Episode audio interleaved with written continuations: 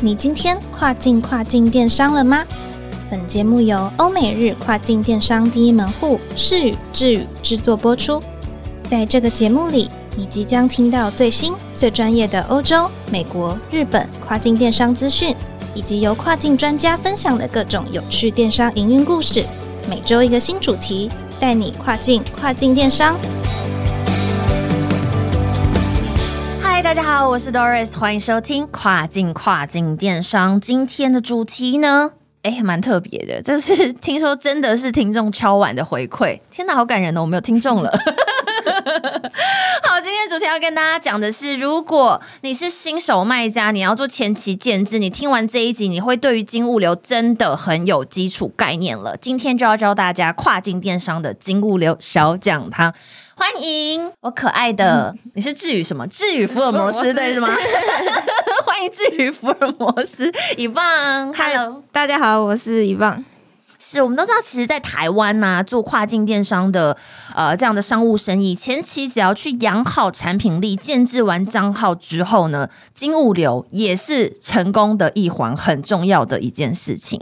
那在这一些第三方支付或者是行动支付，让消费者只要填 email、填填卡号、填填 CVC 信用卡的验证码，就可以马上结账了。这个对于消费者来讲，这个没有什么太大的问题。但是身为卖家，到底应该要如何选择比较呢？那先讲金流的部分好了。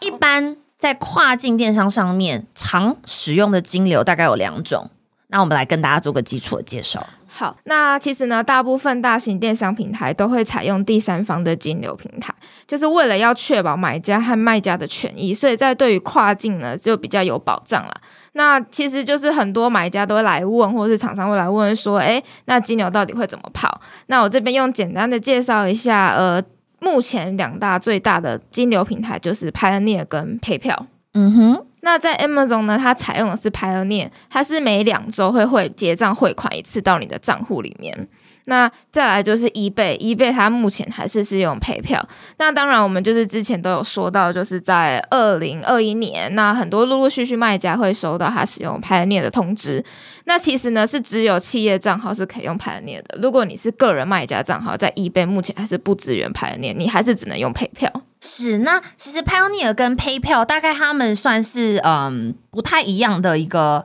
金流平台。那之前呢就有听众来讯询问，希望可以讲这方面的主题，所以就 Pioneer 还有 PayPal 我们也简单介绍一下哦。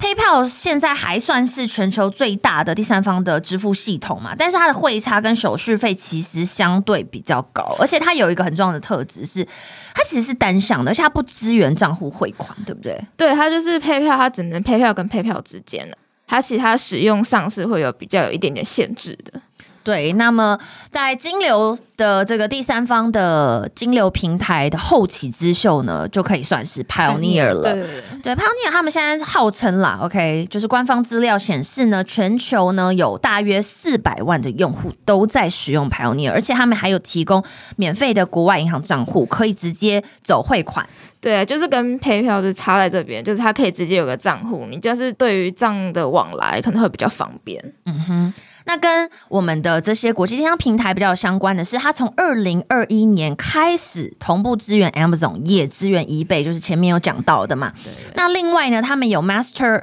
的万事达卡，那我们就一般我们会讲它说是 P 卡 P 卡嘛，对，就是 Debit 卡了。就是你有存多少钱，你就可以刷多少钱，就不能透支的那一种。对，就所以呢，它还是有这个 debit card 的功能，所以也有很多的。我们自己观察，有一些小卖家，就是他们可能收了 Pioneer 的费用，他们可能在海外就是会刚好就把它花销掉，等等等等。就如果不是说企业你一定要把这个账再转回台湾的话，其实这个也是呃大家现在很常见的一个方式哦。那在提领手续费，这个也是。新手卖家大家最关心的啊，就是你要收我多少钱呢？对，这也要提醒各位卖家，像是 Pioneer 的话呢，它每一笔它都会收一点二趴的提领手续费。那配票呢，它就是它会收比较多一点，它就是呢每一笔它会收零点三的固定手续费，再加上就是你的呃每一笔订单的四点四趴作为整体的手续费。好，最后税务问题也有小小提醒。对，那这边也要提醒各位卖家，就是像美国的话，它的税呢，它是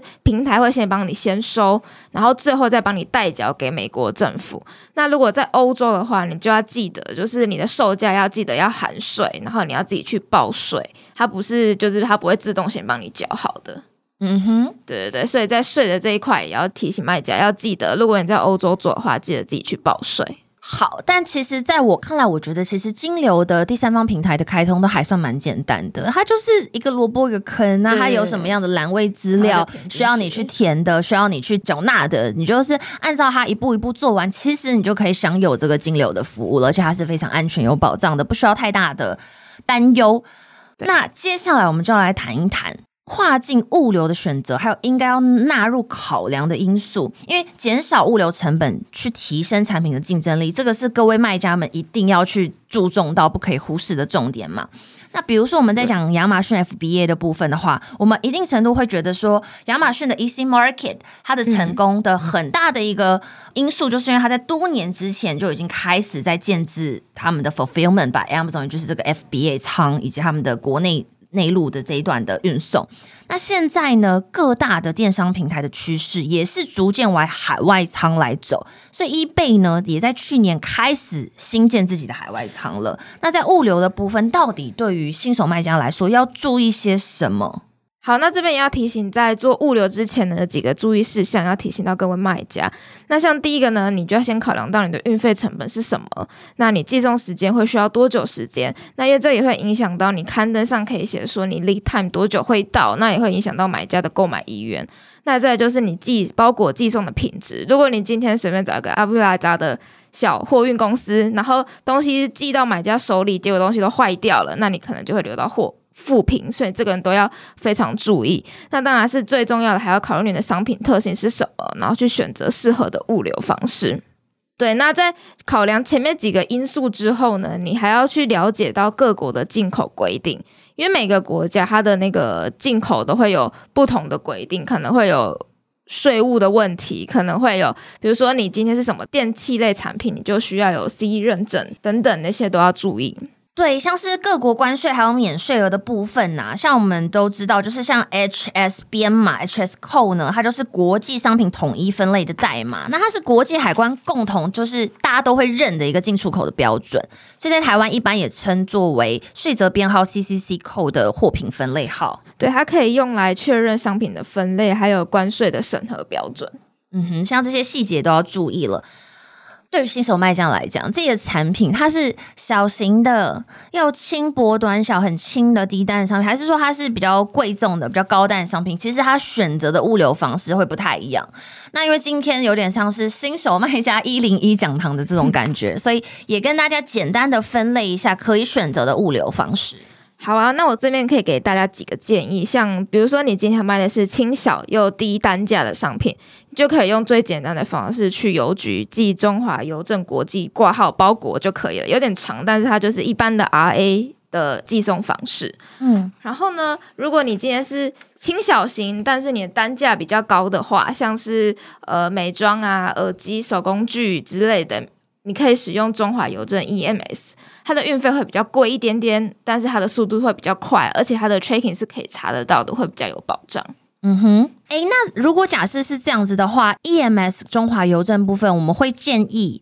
多少的终端售价以下的商品才会走 E EMS？呃，这边我们会建议在一百美元以下的，你只要卖超过一百美元，我们就会建议你用比较好一点的物流方式，像是 DHL、UPS 或是 FedEx。所以超过一百枚以上的，我们就会建议可以走 DHL、UPS、FedEx 这样的方式。对，比如说像是一些蓝牙音响啊、笔电啊这样子的一些比较算是贵重高单价的商品，可能这样会更加合适。对，没错。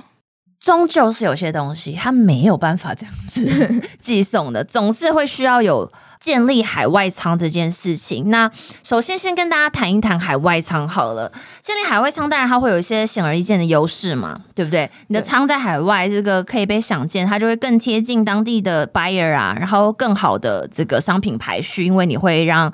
消费者更快的收到货因。为你的 item location 就设在，比如说我今天卖美国，它就设在美国，那买家就会觉得说，哎，我东西就在附近，很快就可以收到，所以对他们来讲，他们的购买意愿也会比较高。对，而且最重要的就是长期我们会下降所谓物流的成本，尤其是对于这种 hot selling item，就是它常年就是跑得很快很勤的这种热卖品，那可能建立海外仓对他们来说还有价格上的成本竞争优势了。对，就像你不用，比如说我今天热很热卖，我不用一件一件每天去寄货，或是花很多人力成本在台湾寄。那我今天如果放在海外仓，它就可以直接从那边出货，这样会比较方便。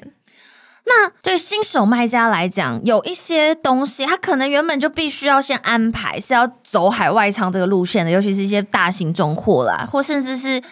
一些不是新手的卖家，但他的产品已经走到很热销的阶段，固定有一定的周转的一个时间的话，那对于这些要开始做海外仓的，我们有没有一些运输上面的初期建议，也可以给予这些卖家？